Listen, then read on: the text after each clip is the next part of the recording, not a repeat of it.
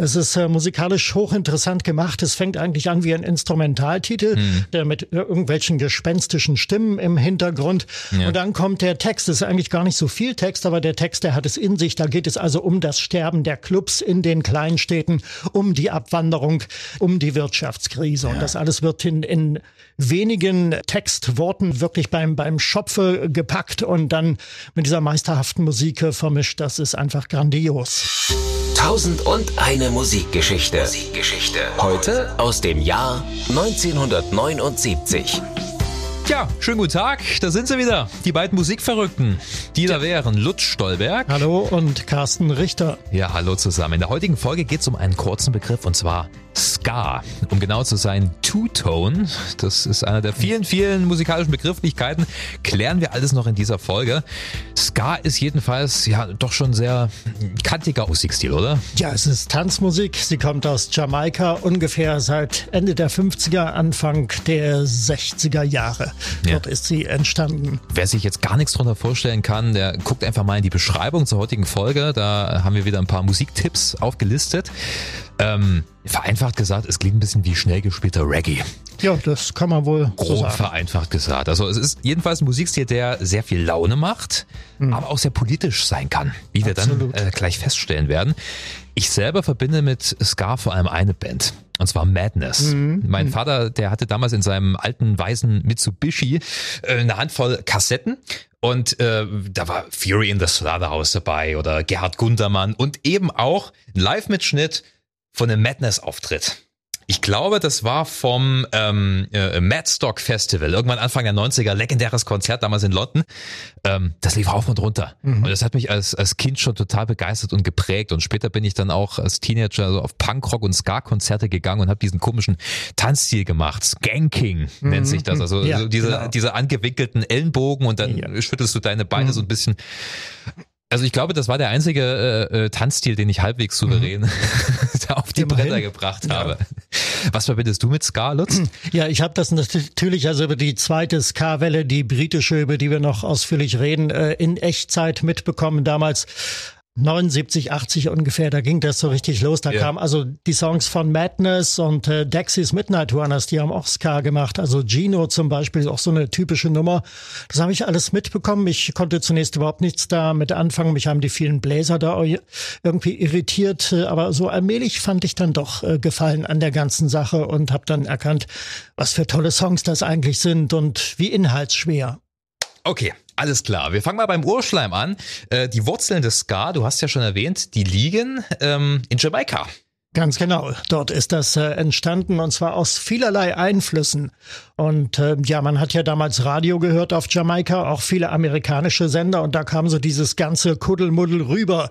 Jazz, Boogie Woogie, mhm. Rhythm and Blues, Rock'n'Roll natürlich. Und das hat sich dann mit ähm, ja den einheimischen Einflüssen irgendwie vermischt. Ja. Dann ähm, zu dieser Musik, die äh, Ska genannt wurde. Ja, ich finde äh, sehr interessant in dem Zusammenhang, äh, dass die äh, Musikakteure dort auf Jamaika ja bewusst nach einem neuen Stil gesucht ja, haben. Also ja, ich glaube, das ist gar nicht so zufällig entstanden. Die konnten halt nicht so viel anfangen mit dem Elvis Rock'n'Roll, weil er hat nicht über, über richtig, deren ja. Probleme gesungen, die, die sie da auf Jamaika hatten und mhm. hatten sie halt dann vermischt mit ihrer jamaikanischen Folklore ja. so ein eigenes Ding mit, rausgemacht. Mit, mit dem Mento ursprünglich, das war also ja. diese äh, jamaikanische Musikart. Ja, da gab es einen sehr rührigen Produzenten, der nannte sich Cox Sound Dot und ähm, ja, der hat eine Band betreut, die Scatterlights und ähm, ähm, hat ganz bewusst also auch dieses Mischmasch äh, zustande gebracht und er war eigentlich so einer der Geburtshelfer des Ska. Was ich gar nicht wusste, weil ich dachte immer, es wäre umgedreht, dass zuerst der Reggae da gewesen wäre hm. und dann der Ska. Aber es ist nicht so. Zuerst war Ska da und daraus hat sich dann Reggae entwickelt. Ja, genau. Dann gab es also so ein paar Abzweigungen, noch äh, Rocksteady beispielsweise, Bluesbeat und dann eben halt auch der ja. Reggae. Also der Reggae, der kroch eigentlich aus dem kollabierenden Ska Mitte der 60er Jahre hervor. Und äh, als sich damals viele Bands dann äh, auflösten und äh, nach einem besonders heißen Sommer 1967 ja. auf Jamaika ging es dann etwas gemächlicher zustande und äh, daraus entstand dann der Reggae. Also hat man sich gesagt, wir können nicht mehr so diesen schnellen Ska spielen, es ist zu heiß, wir, wir müssen Reggae machen. ja, so ungefähr unter dem Einfluss vieler Auflösungen der Bands, weil äh, ja. die sich irgendwie auch verschlissen hatte und es mit der Musikrichtung nicht so richtig weiter. Ja ging. Äh, der Ska übrigens, der also besteht ja wirklich nur aus drei Buchstaben, die Bezeichnung S, K und A. Und mhm. äh, es gibt, äh, glaube ich, mehrere Varianten, woher der Begriff stammt. Die meist verbreitete und glaubhafteste ist die, dass das also dem, dem äh, Geräusch einer billigen Gitarre, wenn man dort einen Downbeat äh, äh, schlägt, dann Skat irgendwie, ja. dann macht das so ein Geräusch. Ja, genau. Das typische Element, und das ist ja vergleichbar mit dem Reggae, äh, sind die Betonungen. Beim Ska wird immer alles auf ich, zwei ja. und vier betont. Ja. Also wenn man so den Grundbeat hat, eins, zwei, drei, vier, dann, dann wäre es eins, zwei, drei, mhm. vier, eins, zwei oder variiert. Eins, zwei, drei, vier, eins, zwei, drei, vier. Bloß dann halt alles auch ein bisschen schneller und lebhafter mhm. gespielt.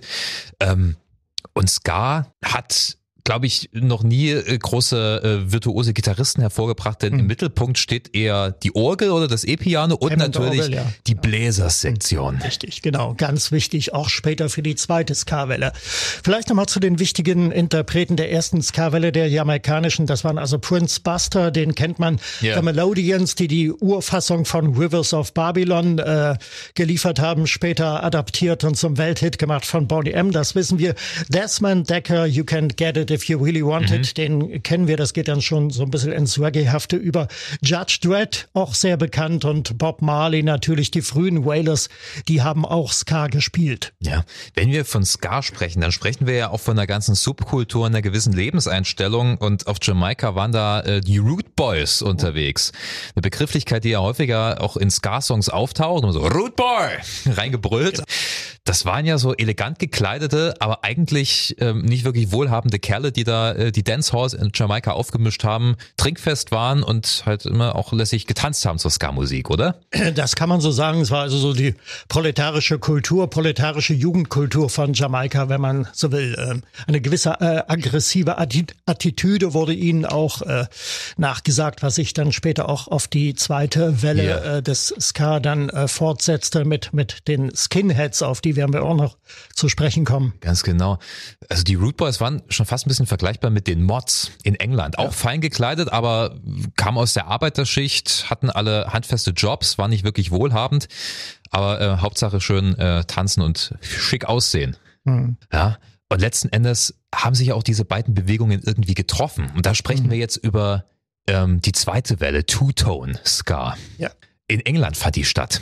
Genau, eine Ausgeburt des New Wave, wenn wir so wollen. Yeah. Nachdem der sehr laute Punk und rüpelhafte äh, Punk ähm, ja verklungen war, da mh, hm, zeichneten sich feinere Nuancierungen ab und ähm, das alles wurde unter dem Etikett New Wave vermarktet. Da gab es ja, also wie wir wissen, also Punk ist eigentlich auch New Wave, also ja, New, New, Wave, Wave ist alles, eigentlich ja. der Oberbegriff und eben halt auch Ska wurde äh, dazu gerechnet. Ja. Also ich finde interessant, wie ähm, damals sich so ein paar britische Jungs gedacht haben, wir mischen jetzt einfach mal diesen traditionellen jamaikanischen Ska mit Punkrock-Sounds und ja teilweise auch mit Pop.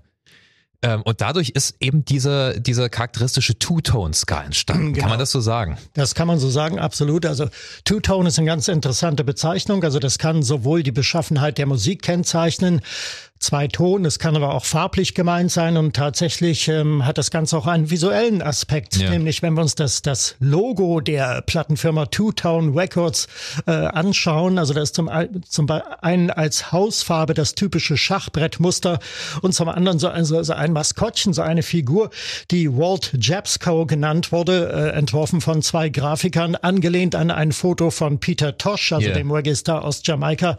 Und ähm, es zeigt also so einen Typen mit Sonnenbrille mit Hut und Frack und alles schön in schwarz-weiß ja. gehalten. Also da haben wir auch die zwei Farbschattierungen drin. Und ähm, das Ganze äh, spielt an auf den Rassismus. Und ja. äh, dieses Thema hat ja auch, also auf Schwarz und Weiß, die Unterschiede. Und das hat ja auch äh, in den Songs dann äh, immer eine erhebliche Rolle ja. gespielt. Man darf nicht vergessen, viele von diesen Ska-Bands ähm, waren ja durchmischt. Also es gab ja, ja. Äh, schwarze und weiße Musiker, also bei The Bee zum Beispiel, bei den Specials. Ja, UB40, ja. Ja, später dann UB40, genau. Und ähm, ja, es handelt sich also um die zweite Welle und da haben wir äh, einmal erneut die Ziffer 2, also die Bezeichnung von diesem Plattenlabel, die oder überhaupt von, von dieser Musikkultur. Mhm. Äh, da müssen wir unterscheiden. Also und äh, durchzieht eigentlich beides, diese gesamte Welle. Überall taucht die Ziffer 2 auf. Ja. Und die meisten Two-Tone-Bands der ersten Stunde waren logischerweise dann natürlich auch bei diesem Two-Tone-Label. Äh, hm. Gegründet wurde das Label, glaube ich, von ähm, einem Musiker der Special ist, oder? Ja, äh, Jerry Dammers, genau. Er hat es äh, gegründet 1979 und äh, die Bands, die dort unter Vertrag genommen wurden, die hatten alle erdenklichen Freiheiten. Also sie wurden zum einen durch ein Major-Label betreut, Chrysalis. Mhm. Und ähm, ja, also jede Band oder jeder Interpret ähm, durfte so lange bleiben, wie er wollte im Prinzip. Also er durfte sich auch gerne nach einer Single dann wieder verabschieden und sich ein neues Label suchen. Das war eigentlich unüblich in der Plattenbranche, aber das war dort alles äh, erlaubt. Ja, also sehr demokratisch, die ganze Geschichte. Ja, sind wir gleich beim Thema, denn so eine gewisse politische Note war ja bei den meisten Ska-Bands auch vorhanden. Ich meine, Ska ist ja von sich aus schon eine sozialkritische Musik. Ähm, in der ersten Phase auf Jamaika wurden oft sozialkritische Themen angesprochen, Armut und so weiter. Ähm, und das wurde ja dann fortgesetzt äh, in der Two-Tone-Bewegung. Jetzt bekam das Ganze einen modernen Aspekt. Also zum einen spielte auch der Rassismus eine Rolle, das habe ich schon gesagt.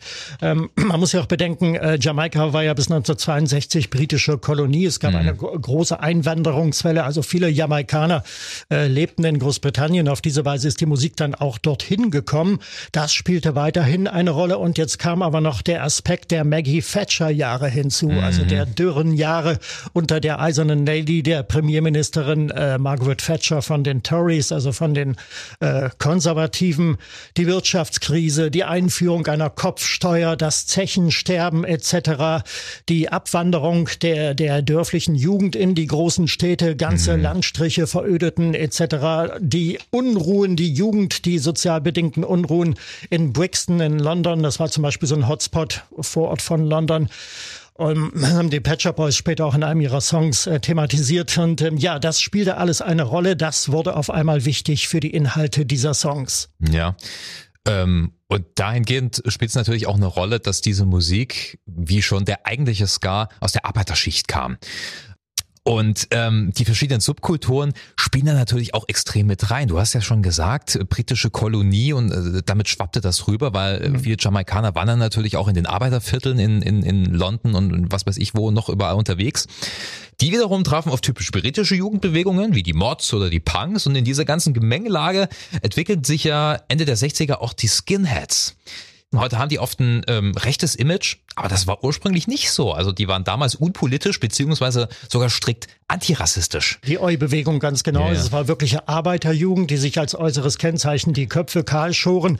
Und ähm, diese äh, rechtsextremistische Bedeutung, die der Begriff heute hat, das kam sehr, sehr viel später erst äh, über die, die Hooligan-Szene in den Fußballstadien und, und dann äh, uferte das Ganze irgendwie aus. Aber zunächst war es eigentlich eine, eine progressive Bewegung, äh, ja, muss man sagen sagen. Die wollten sich vor den Hippies abgrenzen, haben ja. sich deswegen die Haare kurz geschoren und eben auch diesen typischen äh, Arbeiter-Kleidungsstil gehabt, Polohemd, Hosenträger, Doc Martens, äh, Springerstiefel.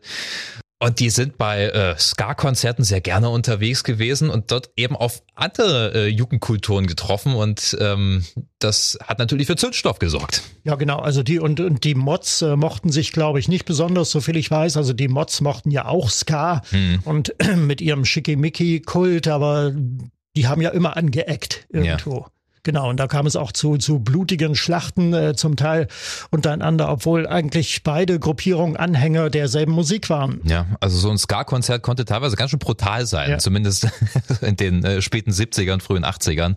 War das schon eine haarige Angelegenheit. Beziehungsweise im Fall der Skinheads nicht so haarig, aber weißt schon, was ich meine.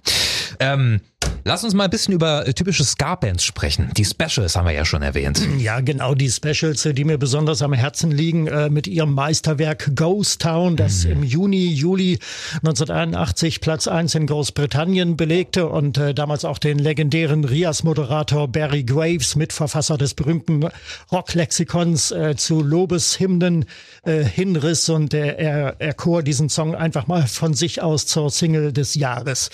Es ist äh, musikalisch hochinteressant gemacht. Es fängt eigentlich an wie ein Instrumentaltitel. Mhm. Ghost Town, Geisterstadt äh, mit irgendwelchen gespenstischen Stimmen im Hintergrund. Ja. Und dann kommt der Text. Es ist eigentlich gar nicht so viel Text, aber der Text, der hat es in sich. Da geht es also um das Sterben der Clubs in den Kleinstädten, um die Abwanderung der jungen Leute, um die Wirtschaftskrise. Ja. Und das alles wird in, in wenigen äh, Textworten eigentlich äh, wirklich beim, beim Schopfe gepackt und genannt und dann mit dieser meisterhaften Musik äh, vermischt. Das ist einfach grandios. Ja, ich liebe diese Orgel, die sich dann so dissonant reinschraubt.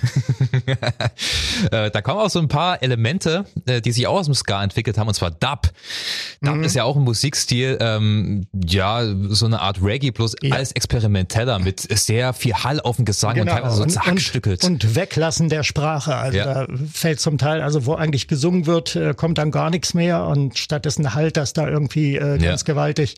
The Clash hatten auf ihrem Album Sandinista, das ist von, oh, ich weiß gar nicht, 80 oder 81, bin mir gerade nicht sicher, ist ein Doppelalbum gewesen. Ja. Ähm, auch sehr viele solche Dub-Elemente. Also die haben das natürlich auch mit aufgesogen. So Punkrock-Bands der ersten Stunde haben gemerkt, oh, da ist was Neues. Das müssen wir jetzt mal irgendwie äh, in unserer Musik noch mit verwursteln. Ja klar, es haben äh, viele Band verwurstelt und äh, nicht alle waren hochpolitisch. Also die Specials hast du schon genannt, die Vorreiter mhm. sicherlich und Mitbegründer des Labels. Dann ähm, ja gab es äh, die etwas softere Variante von Bad Manners, heißt nicht äh, böse Männer, sondern schlechte Manieren in dem Fall. Das war eher so und, die, die, die Spaßvariante. Ja, das, das war Spaßtruppe. ich erinnere mich an den Auftritt ähm, im Musikladen im deutschen Fernsehen bei Manfred Sechsauer. Die Bad Manners hatten einen Hit mit dem Concon von, von äh, Jacques Offenbach aus Orpheus ja, in der Unterwelt, den haben stimmt, sie gecovert ja. und zum Hit gemacht. Oder ist der, der berühmte Mr. Bloodvessel, also der Frontmann von den Batmaners. Buster Bloodvessel. Ja, ja, Buster Bloodvessel, genau, im äh, Bäcker-Kostüm äh, aufgetreten. Er kam mit einem Lastenfahrrad hereingefahren, in dem lauter Brote waren, also lauter Brotleiber. Ja. Und diese Brotleiber hat er dann so im, äh, ins Publikum geworfen und hat ganz wild wie von der Tarantel gestochen dazu äh, getanzt. Das waren Bad Manners. Ja, ähm, wen gibt's noch zu nennen? Äh, The Selector gibt's natürlich ja. noch, The Beat äh, mhm. oder äh, manchmal auch The English Beat genannt. Die haben dann wiederum einen sehr poppigen Ska gemacht. Also das ja. klingt schon sehr, äh, ja, was man heute als New Waveig verstehen würde. Coole Musik, aber ähm, nicht immer so hundertprozentig Ska. Also einiges klingt für mich sogar schon fast ein bisschen nach Level 42, also so, so, so typischer 80er Pop. Aber wie gesagt, äh, coole Songs und äh, auch eine sehr politische Band. Also sie hatten äh, viele ihrer Einnahmen für wohltätige Zwecke gespendet. Sie haben auch ähm, Nelson Mandela äh, sehr intensiv unterstützt, der damals noch in Haft saß. Also äh, da haben wir jetzt mal wieder die Verbindung von Politik und Ska. Elvis Costello war auch bei ja. äh, Two Tone Records unter Vertrag. Er hat, glaube ich, eine einzige Single rausgebracht. Ich glaube, er hat auch das erste Album von den Specials produziert, mhm. wenn mich nicht alles täuscht. Elvis Costello, Singer-Songwriter eigentlich ja. von Hause aus und spricht aber für seine Bandbreite. Ja, der hatte ja äh, irgendwann Mitte der 70er angefangen ähm, und ist dann im, im Laufe der Zeit immer härter und immer punkiger geworden. Ähm, und der hat natürlich auch mit sowas experimentiert, klar. Äh, und dann müssen wir natürlich noch über eine Ska-Band sprechen. Ich habe sie eingangs schon erwähnt, und zwar Madness. Genau, ähm, eine Band, ähm, zu der ich zunächst nur schwer Zugang äh, gefunden habe. Das war ja so, so ein bisschen auch so eine softere Variante.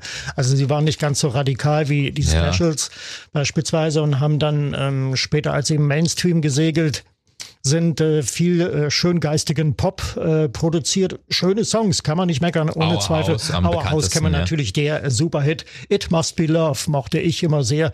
Und äh, auch wegen der Gesänge und ähm, sehr melodiös. Und yeah. irgendein kluger Mensch hat damals gesagt, gäbe es die Beatles noch heute in den 80ern, dann würden sie so klingen wie Madness. Ja, also äh, Songwriting hatten die Jungs echt gut drauf. In den 80ern sind sie dann, wie du meintest, äh, sehr in den Mainstream äh, getriftet, aber es ist vollkommen vollkommen okay. Es sind tolle Songs bei rumgekommen. Ja, und in den 70ern, frühen 80ern, da hatten sie ja echt äh, viele Ska-Hits abgeliefert. Zum Beispiel ein ihrer frühen Songs, One Step Beyond. Ja. Hey you, don't watch Meisterwerk. That. Watch this. Ja. This is the Happy Happy Monster Sound. Und dann geht das los. Da, da, da. Da kann doch noch Partys sein, wenn man sowas hört. Absolut. Aber es gibt auch bei Madness so ein paar äh, politische Noten, zum Beispiel der Song Embarrassment. Mhm. Äh, Finde ich sehr interessant und auch ein sehr starker Titel. Ähm, der Text stammt vom äh, Saxophonisten der Band Lee Thompson, der ähm, hatte eine Schwester oder hat eine Schwester, die damals ähm, gerade schwanger geworden ist. Und der Vater war schwarz. Und das hat ihren Eltern natürlich überhaupt nicht gefallen. Ja, das war die äh, konservative Arbeiterschicht, die konnten damit nichts anfangen. Die fanden das schlimm, die fanden das grausig ähm, und haben ja natürlich viele Vorwürfe gemacht. Und ähm, diese Vorwürfe hatte äh, dann Thompson, einfach um diesen Rassismus zu entlarven, in Songform gepackt. Embarrassment, das heißt ja Peinlichkeit und es ist auch die Rede von ähm, äh, Disgrace for the Human Race, äh, Schande äh, für die Menschheit. Also damit wollte die Band natürlich darlegen, Leute, wir haben hier echt ein Problem mit Rassismus in diesem Land. Und das Beste an der ganzen Geschichte, als das Kind dann geboren war, da waren die Großeltern wie vernarrt in ihr Enkeltöchterchen. Also alles war vergessen. Die ganzen Vorwürfe, alles vergessen. Ja?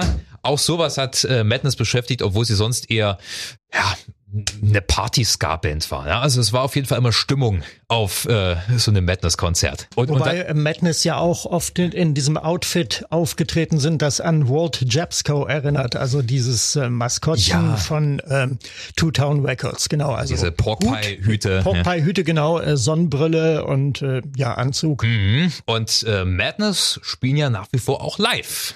Sollte man gesehen haben, ich glaube 2011 haben sich reformiert, waren ja zwischendurch eine Weile auseinander und ähm, ich habe mich gefreut, haben auch ein furioses Comeback hin, hingelegt ja. mit dem Comeback-Album und schön, dass sie wieder da sind. Ja, äh, die hatten sich Mitte der 80er mehr oder weniger aufgelöst und dann Anfang der 90er ihre erste Reunion gemacht. Und mhm. das war eben dieses Madstock Festival, vor dem meine Vater eine, äh, eine Kassette hatte. Und das muss, da muss die Hölle los gewesen sein in Großbritannien. Das war im Hyde Park, soweit ich weiß. Und da haben tatsächlich die umliegenden Neubaublocks gebebt, mhm. weil alle im Beat gesprungen sind. Und das, das kriegen eben nur Madness hin. Das ist wirklich so eine geile Partymusik, wenn das schon losgeht mit One Step Beyond oder A Nightboat to Cairo. Das sind geile Titel, das macht Spaß. Äh, also Madness sollte man sich echt mal, wenn man die Gelegenheit hat, angucken. Tolle Band. Ja. ja also schon allein deswegen finde ich Ska unglaublich gut. Wohingegen ich bei Reggae immer so ein bisschen Probleme habe. Das, das langweilt mich ab einem gewissen Punkt ein kleines bisschen. Also ich, ich verstehe den Reiz an dieser Musik, aber Ska finde ich wesentlich geiler. Es geht den Menschen wie den Leuten, Herr Richter. Mir auch so. Ich konnte mit Reggae mich auch nicht, also Bob Marley ist okay. Ja? Aber äh, wenn ich jetzt äh, ein komplettes Reggae-Album äh, hintereinander höre, dann habe ich da so meine Schwierigkeiten, da Zugang zu finden. Ja, aber ich glaube, das, das ist so diese, diese bekiffte Gemächlichkeit ja, irgendwie. Aber ich glaube, wir weißen Mitteleuropäer verstehen auch Reggae bloß zu einem gewissen Teil, genauso ja. wie wir Blues bloß zu einem gewissen Teil verstehen. Ich, ich glaube, man muss auch aus der Gegend kommen, um das äh, wirklich richtig zu verstehen. Deswegen fand ich ja cool, dass in der Two-Tone-Bewegung oft Bands unterwegs waren, in denen auch äh, schwarze Musiker mitgespielt haben, weil die haben dann eine ganz andere andere Note reingebracht, ein größeres Verständnis wahrscheinlich auch. Richtig, genau. Wobei dann der rassistische, also der, der gemischtrassige Aspekt dann einmal mehr unterstrichen wurde. Ja. Dadurch. Ähm, so ab Anfang, Mitte der 80er war ja dann aber auf einmal wieder Schluss mit diesem Ska-Hype. Also er währte ja. nicht sehr lange. Also Two-Tone Records war bis 86 aktiv. Ich meine, ja. heute erscheinen noch Sampler etc. mit dem altbekannten Label. Aber eigentlich hatte das äh, Label damals ausgehaucht 86. Dann kam die sogenannte dritte Ska-Welle und ähm, die hat äh, mich eigentlich schon nicht mehr vom Hocker gerissen. Was wie also, The Toasters oder Oingo Boingo. Ja, ja. Mitte der 80er setzte sowieso eine allgemeine Trivialisierung der Popmusik äh, ein, weil New Wave, die ganzen Einflüsse, das war alles äh, verbraucht. Äh, die die äh, einstmals ähm, so geladenen Bands hatten sich verschlissen irgendwie mhm. oder sie wurden fallen gelassen von den Platten Plattenfirmen, weil kein gutes Material mehr kam. Und ähm, ja, es wurde eigentlich, ähm, ich will nicht sagen langweilig, aber es wurde in gewisser Weise ein bisschen eintönig. Ja, was einfach in der Musiklandschaft lag, am, ja. am ganzen Business. Es war halt nicht mehr so, dass es ein Label gab, was einfach mal Musiker hat machen lassen. Wie du schon sagtest, also einfach mal ein Single produzieren, ja, kein Problem, mach. Hm. Ja. Schade, sowas müsste es heute auch häufiger geben. Da gäbe es vielleicht auch wieder Nährboden für so einen originären Musikstil wie eben Two-Tone-Ska. Wäre zu wünschen. 1001 Musikgeschichten. Heute aus dem Jahr 1979. Lieber Lutz. Ja. Wir sind ja noch nicht ganz fertig. Mhm. Wir schauen mal noch zu unseren äh, Geheimtipps, frei nach dem Motto, was war sonst noch? Äh, das heutige Jahr steht ja unter der Flagge 1979, mhm. was sich da, wie gesagt, das Two-Tone-Label gegründet hat.